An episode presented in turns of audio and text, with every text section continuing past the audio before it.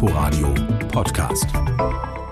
Mit Nadine Kreuzzahler. Hallo, herzlich willkommen zu 15 Minuten Literatur im Inforadio. Und zur letzten Ausgabe quergelesen in diesem Jahr. Heute schaue ich mit Janika Gellinek und Sonja Longolius zurück auf ihr erstes Jahr als Literaturhauschefinnen und natürlich auch voraus auf das, was 2019 kommt. Außerdem neue Bücher und ein großer Geburtstag kündigt sich an. Theodor Fontane wird 200 und das alles gleich nach den Neuigkeiten der Woche. Die fangen mit einer traurigen Nachricht an. Am Freitag ist der Schriftsteller und Journalist Amos Oz gestorben. Der weltweit bekannteste zeitgenössische Schriftsteller Israels erlag im Alter von 79 Jahren in Jerusalem einem Krebsleiden. Wir erinnern an Amos Oz gleich hier in Quergelesen.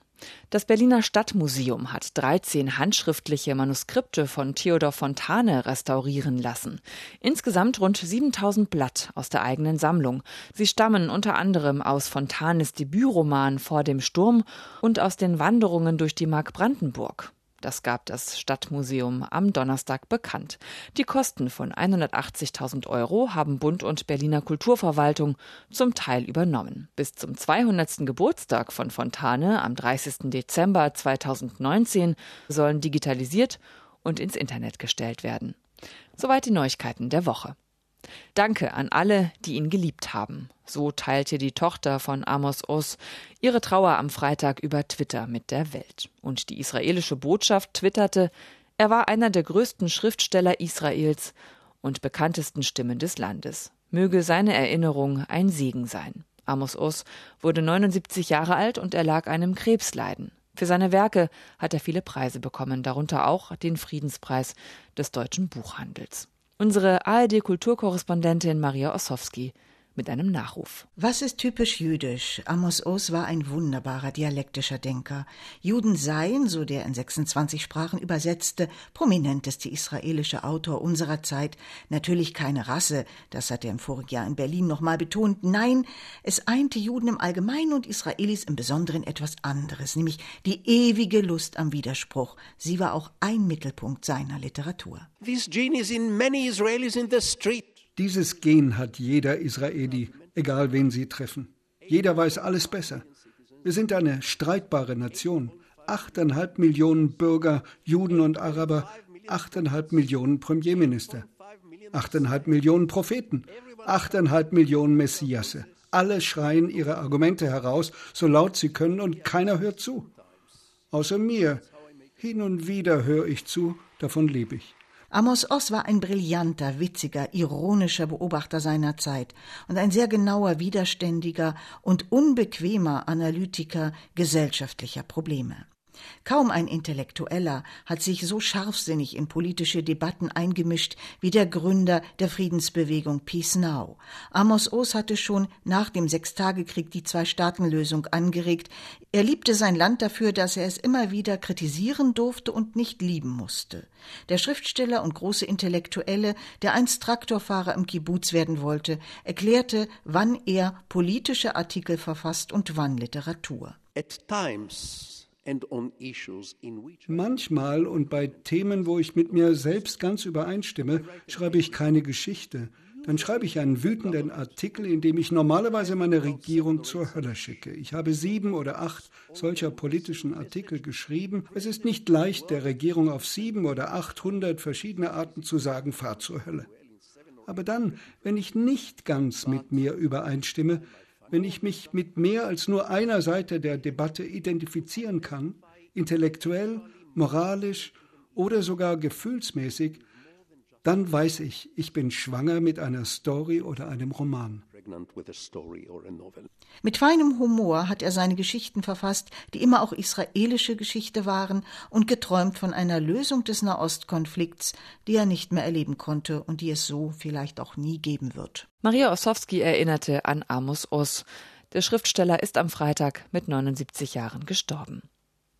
Heute, am vorletzten Tag des Jahres, gucken wir ein bisschen zurück. Eine altehrwürdige Villa in Charlottenburg, eine Wohngemeinschaft in Kreuzberg und die Leidenschaft für Literatur. All das hat Sonja Longolius und Janika Gellinek vor einem Jahr dazu gebracht, die Leitung des Berliner Literaturhauses zu übernehmen. Die Villa in der Fasanenstraße 23, seit über 30 Jahren eben das Literaturhaus Berlin und sie ziehen mit mir Bilanz. Bei Hermann Hesse heißt es ja so schön, jedem Anfang wohnt ein Zauber inne. Wie sehr fühlt es sich für die beiden denn noch nach Zauber an heute? Seltsamerweise eigentlich immer noch sehr nach Zauber. Ich glaube, dieses Haus lässt einem gar keine andere Wahl. Neulich hat ein Freund zu mir gesagt, bei euch ist ja irgendwie besonders, dass ihr jeden Abend Premiere habt. Es gibt gar kein Repertoire. Und ich glaube, das charakterisiert es für mich so ein bisschen. Bei mir ist es auch noch nicht abgeschliffen. Also der Zauber ist immer noch da und gerade wenn das Haus sich wieder mal wandelt, also wenn wir eine Werkschau mit Madame Nielsen haben und das Haus sieht plötzlich ganz anders aus als tags zuvor, also es liegt tatsächlich an dem Haus selber, dieser Zauber. Es gab viele, viele, viele Veranstaltungen, ein paar Ausstellungen, viele Schriftsteller, Schriftstellerinnen waren zu Gast. Gab es da vielleicht eine Begegnung, eine Veranstaltung, die besonders noch nachhängt? Also wenn ich mich jetzt auf eine festlegen müsste, wäre das wahnsinnig schwierig. Aber wenn ich jetzt vielleicht wenigstens eine Gruppe herausgreifen müsste, dann waren das die arabischsprachigen Schriftstellerinnen, die bei uns auf der Bühne waren und dabei eine solche Energie und solche Power ausgestrahlt haben, dass ich davon immer noch ganz inspiriert bin. Die Reihe heißt My Favorite Kitab. Das ist tatsächlich auch die erste Veranstaltung am 11.01., mit der es weitergeht. Die wird kuratiert von Rami Al-Aschek. Und da gibt es so eine spannende Dynamik im Publikum, weil wir übersetzen die simultan, also Leila Shamar. Und zuerst brauchten wir nicht so besonders viele Headsets, weil das Publikum vor allem arabischsprachig war. Und das letzte Mal war zum ersten Mal waren die Headsets alle, weil es waren mehr deutschsprachige als arabischsprachige Leute im Publikum. Und ich dachte, oh super, vielleicht gibt es da jetzt eine Entwicklung, dass eben diese arabischen Lieblingsbücher, die da vorgestellt werden, auf solches Interesse stoßen, dass da jetzt so eine, so eine Publikumsmischung stattfindet, die mir sehr gut gefällt. Lassen Sie uns mal über das neue Jahr sprechen, über das Programm. Was, was steht da an? Es wird im Januar und Februar zwei größere Veranstaltungen geben, auf die wir uns schon sehr freuen. Das eine ist der Start einer neuen Reihe. Eine Frau wird älter. Dafür haben wir uns den Titel von Ulrike Dresners wunderschönen Buch ausgeliehen. Und wir werden über das ganze Jahr verteilt immer Gegenwartsautorinnen mit historischen Texten ins Gespräch bringen. Und wir wollen nach Metaphern für das Älterwerden suchen, die sich eben nicht immer nur beschränken auf, oh je, der Lack ist ab, sondern tatsächlich mit Hilfe der Literatur und vielleicht auch dem Publikum nach neuen Bildern für das Altern suchen. Mhm. Und die zweite Veranstaltung wird eine szenische Lesung und Gespräche zu dem NSU-Protokoll sein. Und da kommen die SZ-Journalistinnen zu uns, Wiebke Ramm und Annette Rammelsberger. Und was ganz toll ist, wir haben da eine Kooperation mit dem Gorki Ensemble. Das heißt, Schauspieler und Schauspielerinnen werden bei uns diese Protokolle oder dieses Protokoll lesen. Wer ist noch dabei? Ach ja, Katrin Röckler ist dabei und Nuran David Kahles, die über ihre literarische Verarbeitung des NSU-Prozesses berichten werden. Dieses politische, diese Diskussionen auch über Dinge, die die Gesellschaft gerade beschäftigen, die haben ja auch stattgefunden das ganze Jahr über. Gab es da Anstöße, gab es da vielleicht auch Streit und vielleicht haben Sie sich da ja auch noch mehr fürs nächste Jahr vorgenommen? Eine wirklich der tollsten Veranstaltungen, die ich in diesem Jahr hatte, waren Chan Merey und Hasnain Kasim, die ihre biografischen Erfahrungen in Deutschland beschreiben. Und Hasnain Kasim hat ja E-Mails und Hassposts, die er auf Facebook bekommen hat, veröffentlicht. Und der ganze Abend schwankte zwischen schallendem Gelächter und so einem schockgefrostet sein, was irgendwie an Hassrhetorik in diesem Land möglich ist. Und es war auf höchstem literarischem, sprachlichem Niveau und zugleich passierte etwas im Publikum, war spürbar, was vielleicht in dieser Gesellschaft anders laufen könnte.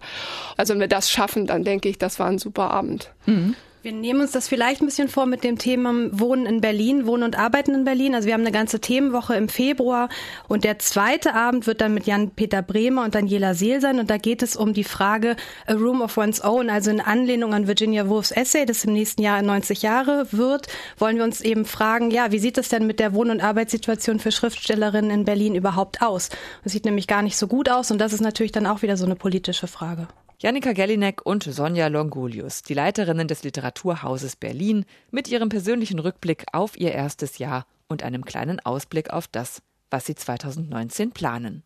2019 ist Fontane-Jahr. Heute vor 199 Jahren kam der Dichter, Journalist und Schriftsteller in Neuruppin in Brandenburg zur Welt. Und natürlich wird er da im nächsten Jahr auch ganz besonders gefeiert. Zum 200. Geburtstag von Fontane gibt es das ganze Jahr über Lesungen, Veranstaltungen, Ausstellungen, Konzerte, Vorträge und viele Neuerscheinungen. Der Literaturwissenschaftler und Historiker Ivan Michelangelo d'Aprile hat zum Beispiel eine Biografie geschrieben, die ich Ihnen sehr ans Herz legen kann. Fontane, ein Jahrhundert in Bewegung heißt sie und zeigt den preußischen Schriftsteller als Produkt seiner Zeit des 19. Jahrhunderts nämlich und seiner politischen, gesellschaftlichen, kulturellen und technischen Entwicklungen. Er war eigentlich so, und das merkt man erst, wenn man ihn in seiner Zeit kontextualisiert, er war so eine moderne Projektexistenz, äh, sehr gebrochene Biografie, dauernde Berufswechsel. Und wenn man sich solche Fragen stellt, wie warum hat Fontane in den 50er Jahren Balladen geschrieben und in den 80er Jahren Romane und beides in Serie, dann muss man sich fragen, wie sieht die Zeitungslandschaft aus und die Voraussetzung zum Beispiel für die Romane war eben unter anderem der gewandelte Zeitschriftenmarkt im Kaiserreich nach der Reichsgründung. Fontane, ein Jahrhundert in Bewegung, ist im Rowold Verlag erschienen. Ein ausführliches Gespräch mit Ivan Daprile hören Sie am Neujahrstag im Inforadio.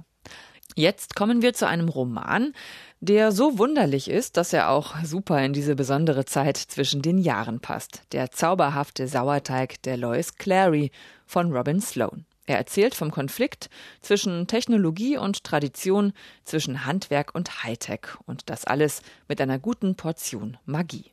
Unsere Kritikerin René Zucker hat ihn gelesen. So zauberhaft wie der Sauerteig, um den sich hier alles dreht, so zauberhaft ist die Geschichte von Louis Clary, beste Esserin der abendlichen Lieferung vom Clement Street Suppe und Sauerteig Restaurant, deren Speisekarte eines Tages an ihrer Wohnungstür hängt.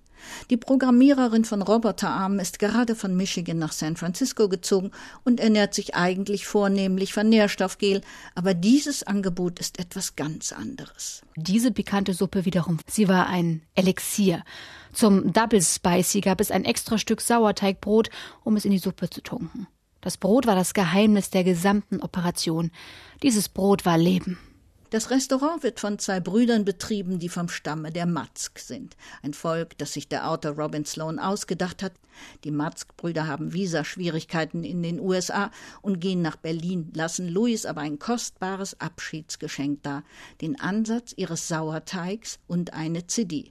Sie muss den Ansatz nur täglich mit Mehl und Wasser füttern und ihm die Musik der Matzk vorspielen. Und von nun an soll sich das Leben von Louis Clary grundlegend ändern. Der Ansatz leuchtet nachts und summt, wenn es ihm gut geht, wird grau und schleimig, wenn etwas nicht stimmt, und das Allerbeste, das gebackene Brot zeigt bei vollkommener Pflege Gesicht in der Kruste.